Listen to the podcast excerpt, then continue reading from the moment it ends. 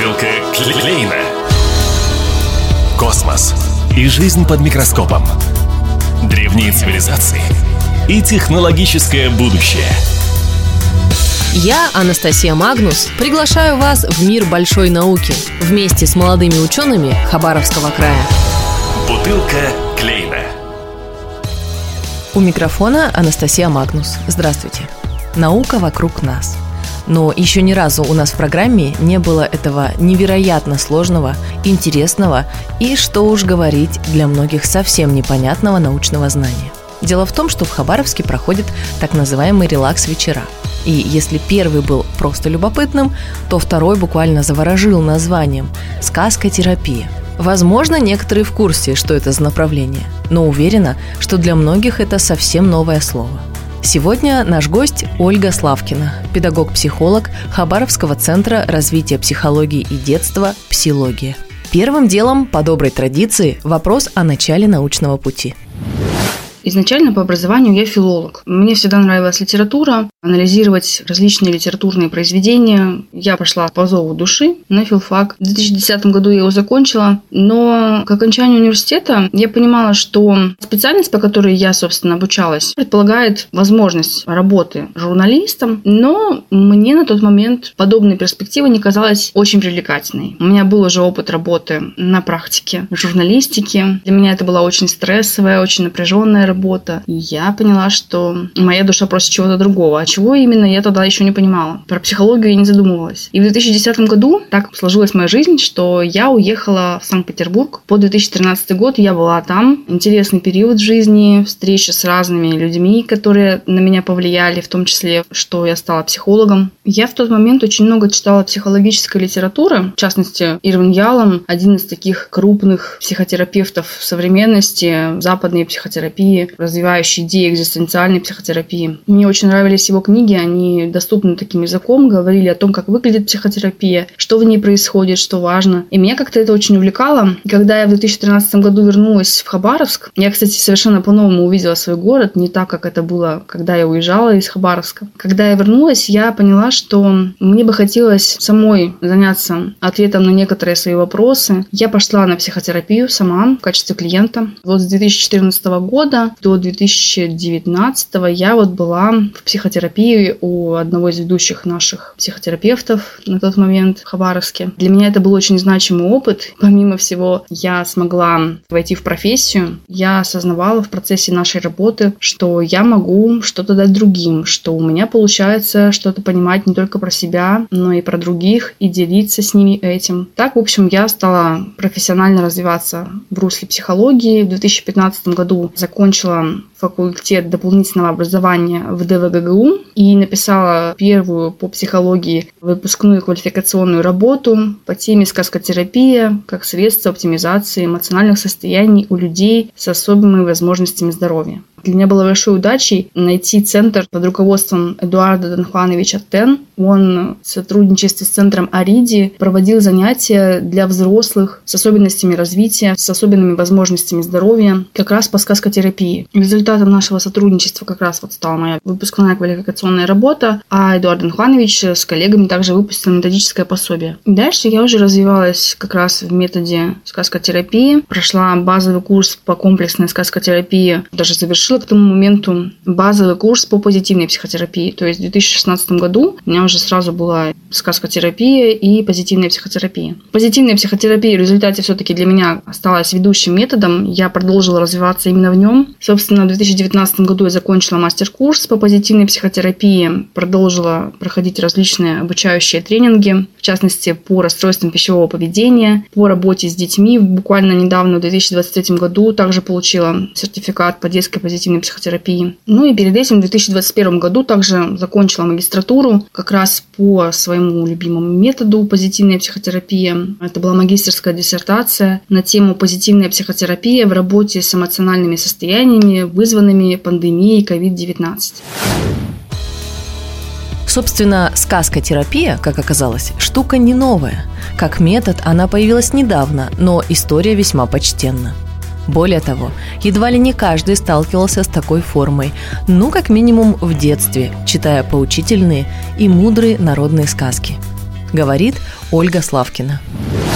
В самом начале это первый был этап. Сказки, истории, притчи, устное народное творчество использовалось людьми, чтобы поддерживать контакт друг с другом, чтобы передавать ценный и важный опыт. Часто истории отражали смысл, связанный с существующими обрядами, инициацией в частности. Слушая такие истории, молодые люди, дети имели возможность накапливать багаж опыта, стратегии преодоления трудностей, Следующим этапом являлось собирание и исследование этого устного народного творчества. Шарль Перо, Якоб и Вильгельм Грим собирали истории народа для более широкой аудитории, которая не всегда имела связь с народной жизнью. Александр Николаевич Афанасьев на территории России также занимался этой деятельностью. Также невозможно не вспомнить Владимира Яковлевича Пропа, благодаря которому у нас существуют два таких фундаментальных труда, как «Морфология волшебной сказки» и «Исторические исторические корни волшебной сказки. Ну, я рекомендую всем познакомиться с его трудами, особенно с историческими корнями волшебной сказки. К этому же этапу относят и психоаналитиков, психологов, которые занимались исследованием мифов основатель психоанализа Зигмунд Фрейд, он как раз-таки считал, что сказки имеют символическую природу, обращены к бессознательному, и поэтому при интерпретации сновидений можно использовать в том числе символический язык сказок и стоящие за ними смыслы. Его последователь Карл Гюстав Юнг говорил о том, что сказки – это отражение коллективного бессознательного, в то время как сны – отражение индивидуального бессознательного. Уже дальнейшее развитие стало выражаться в использовании данных историй как техник и четвертый этап, завершающий, Татьяна Дмитриевна Зинкевича-Всегнеева называет его интегративным этапом. Это формирование концепции комплексной сказкотерапии как воспитательной системы и особого видения человека как духовного существа. Стоит отметить, что каждый из этих этапов имеет параллельное развитие и в настоящем. Мы имеем дело с устным народным творчеством, различные стихи, песни. И, конечно, мы видим исследователей и собирателей этих историй, которые продолжают изучать их возможности. Мы видим, как сказки используются в работе педагогов, психологов, психотерапевтов, как э, технология, которая может помочь лучше усваивать материал, лучше понимать какие-то интервенции. Разобраться в этом методе совсем непросто. Но мастер постаралась на простых примерах донести, что такое метод сказкотерапии – Давайте посетим заочно такое занятие. Немного подготовки и можно начинать. Я хотела бы предложить как раз попробовать сказкотерапию на себе, нашим слушателям. Если у вас есть такая возможность, пожалуйста, возьмите листик бумаги, ручку. В течение одной минуты старайтесь записать как можно больше слов, которые сейчас просятся наружу, которые вам хочется записать. Записывайте их в столбик по одному слову. И когда время закончится, одна минута пройдет, вам нужно будет выбрать какое-то одно слово, которое вызывает у вас наибольший отклик. Это может быть существительное, глагол, прилагательное, не так важно. И когда вы поймете, что это за слово, которое вам хочется поисследовать, вы можете прикрыть глаза и представить образ, который к вам сейчас приходит, когда вы называете это слово, когда вы думаете об этом слове. Может быть, это будет какой-то человек или предмет, какая-то ситуация, какое-то явление, пространство. Представьте, что у вашей истории есть начало, и это начало описания того, что вы сейчас видите, того образа, который вам сейчас приходит в вашем воображении. Вы видите, как этот образ развивается во времени, в пространстве, что-то меняется. Быть может, если это человек, то вы видите его черты, как он взаимодействует с другими людьми, как выглядит его жизнь. Если это какое-то явление, вы также видите его развитие с течением времени, что происходит с этим явлением, как оно развивается. А потом дальше происходит некоторый конфликт, такой зов приключению, который меняет что-то в течение данной истории. Начинается, собственно, развитие сюжета. Вы видите, что герою необходимо отправиться в путешествие, чтобы какой-то вопрос решить. Или данное явление, которое вы описываете, нуждается в каком-то улучшении, в каком-то развитии, в преодолении тоже каких-то ситуативных сложностей, которые возникают на пути данного явления. В процессе пути поиски этого ответа на важный вопрос в этой истории герой или герои, или этот предмет, или явление, они могут сталкиваться с какими-то помощниками, которые будут им подсказывать важные решения на их пути, которые будут им давать какие-то волшебные предметы. И сами могут становиться их попутчиками, спутниками, которые будут помогать им в преодолении каких-то трудностей. И когда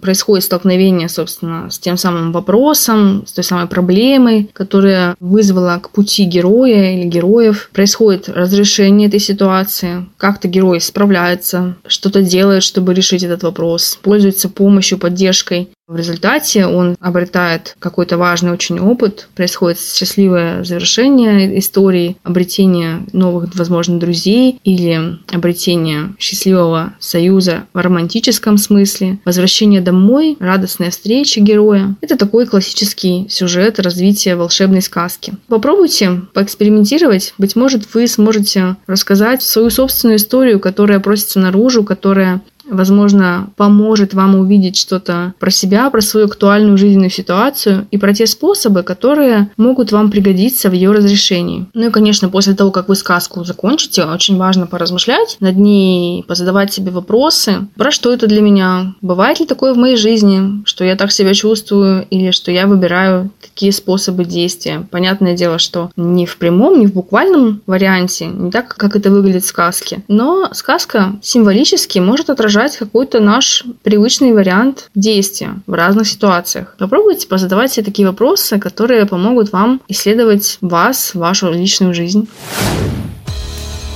В Хабаровске Ольга проводит занятия. Или встречи, или творческие вечера, даже не знаю, как лучше, видимо, все сразу. Присоединяйтесь, ведь это направление для многих новое. Непременно стоит распробовать, как незнакомую еду – незнакомую, но вкусную, легкую и необычную. В завершении вопрос о будущих проектах, планах и хотелках. В будущем мне было бы интересно проводить мастер-классы с опорой на метод позитивной психотерапии, с использованием техник сказкотерапии. Также мне интересно развитие в методе психодрамы. Буквально вот в ближайшее время должно начаться обучение в этом методе. Планирую объединять свои знания, чтобы создавать новые интересные творческие мастер-классы, которые помогали бы при этом решать психологические задачи, которые стоят перед людьми, давать им возможность увидеть ситуацию под другим углом, потому что что сказки как раз, как никакие другие инструменты этому способствуют. Я вообще мечтаю создать свою серию таких психологических квестов, в которых можно было бы, опираясь на сказкотерапию, решать важные задачи, получать какие-то важные для себя осознания. В общем-то, идея такая уже не нова. Существуют трансформационные игры психологические. Но мне бы хотелось создавать именно живое пространство, в котором будет живое взаимодействие между людьми. Пока это в планах, но в ближайшее время я думаю, что получится начать. Верим, что получится и желаем удачи в развитии своего направления. Мне остается только сказать, что наука вокруг нас, и она очень разная, подчас непонятная и непростая, но всегда очень интересная. Меня зовут Анастасия Магнус. До встречи в эфире. Бутылка